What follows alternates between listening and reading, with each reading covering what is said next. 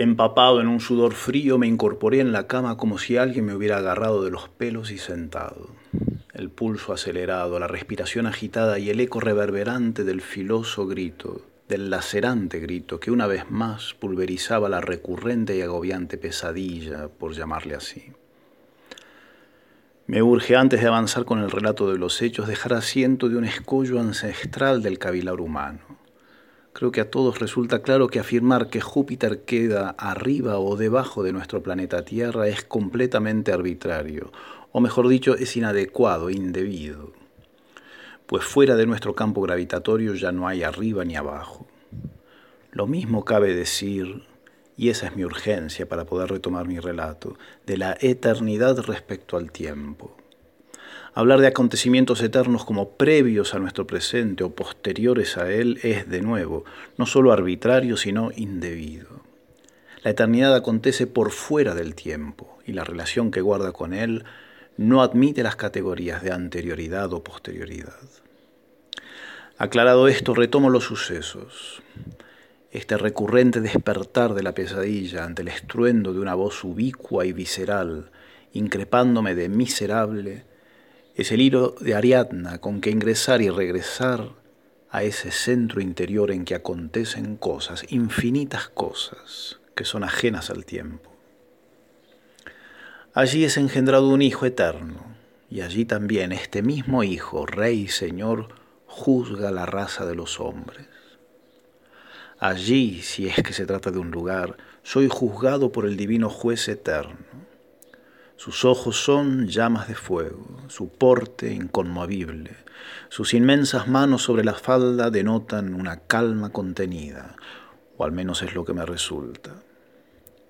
Los tiempos verbales son verbos del tiempo, a falta de otros usar el presente para referirme a estos hechos eternos protagonizados. Allí una voz, con una celeridad desmedida reporta mi conducta, como un tejedor escarda la lana. Hay un aire litúrgico en el estilo en que lo hace. Diría que es cantilado, en tono recto, pero me resulta muy impropio utilizar estos términos.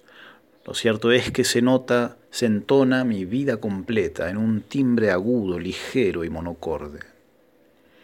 Lo abisal, lo escalofriante, es que superpuesto a eso otra voz, un bajo grueso y profundo, a un ritmo lento, menciona otra conducta, la del Señor, el Cristo viviente.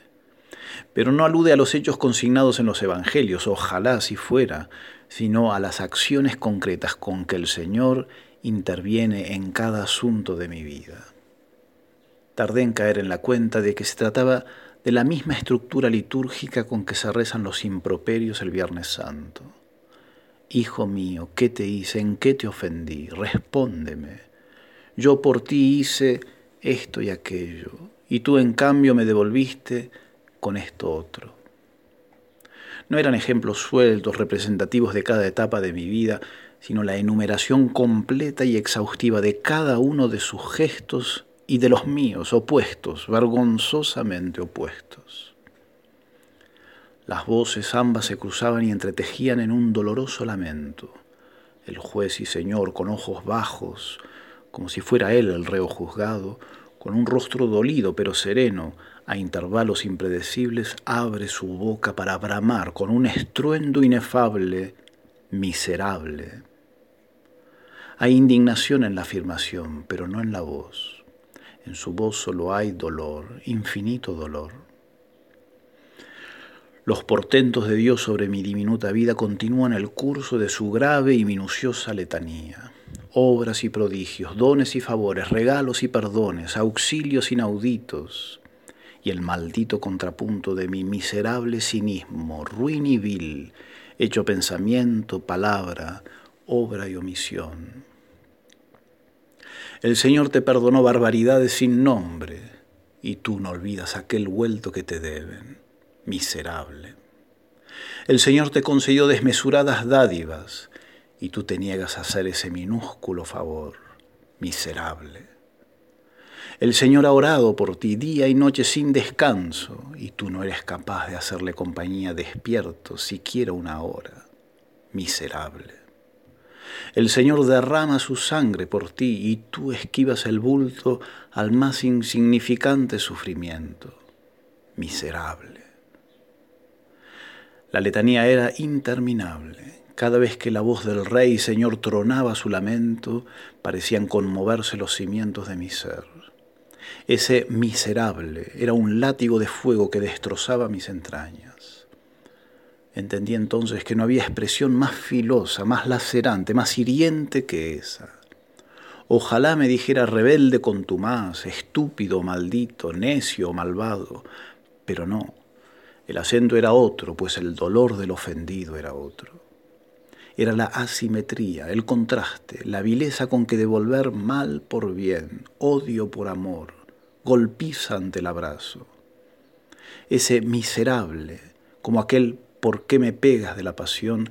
parecía decir, no está el problema en que seas malo, lo intolerable, lo monstruoso es que seas tan descaradamente ingrato, vil, innoble y rastrero con los dones recibidos. Tan desgraciado, tan desaprensivamente cínico, tan desalmado, Eres exactamente eso, un miserable. Es entonces cuando crece la angustia y el horror, ya no por los desaciertos, cuanto por haber ofendido a un Dios tan bueno y tan grande como tú. Y en un rapto de locura pido el secreto milagro. Y en esa ínfima fisura que se da entre la sentencia y su ejecución se interpone mi Kiri eleison, como una lanza abriendo un costado de eternidad. Y la sombra de la abeja sobre la baldosa vuelve a moverse, como en aquel patio de Praga. Por un milagro secreto vuelve a haber tiempo para clamar misericordia.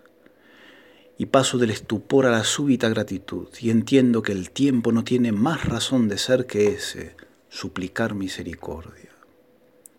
Sudado y sentado en la cama, aún puedo escuchar el hiriente y herido miserable, pero sin improperios.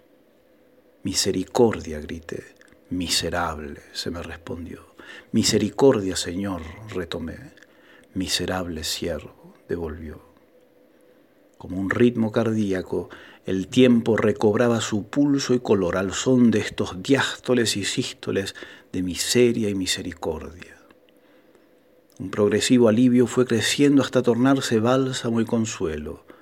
Seguía habiendo indignación en la afirmación, pero en su voz ya solo había ternura y compasión. Y lo entendí. En esa escueta fisura del juicio, tajo en la eternidad, mientras se mueva la sombra de la abeja, se nos otorga gemir misericordia desde la candente miseria. Cuando el pecado ya no es la mera infracción a un reglamento y pasa a ser el acto miserable, desgraciado y cruel con que devolver odio por amor. Cuando el pecado es la misteriosa y desalmada iniquidad que nos hace devolver con mal el bien recibido, pues entonces nace la moral profunda. Hay que hacer el paso del pecado como mera picardía y travesura, frutos del límite y la debilidad, al pecado como el sórdido y macabro hábito de dar vinagre al que tiene sed. Hay que entender de una buena vez que la esencia del pecado, eso que lo torna tan tenebroso, no es el error o desacierto, sino la inexplicable ofensa a un Dios tan bueno y tan grande como tú sin más motivo que la crueldad.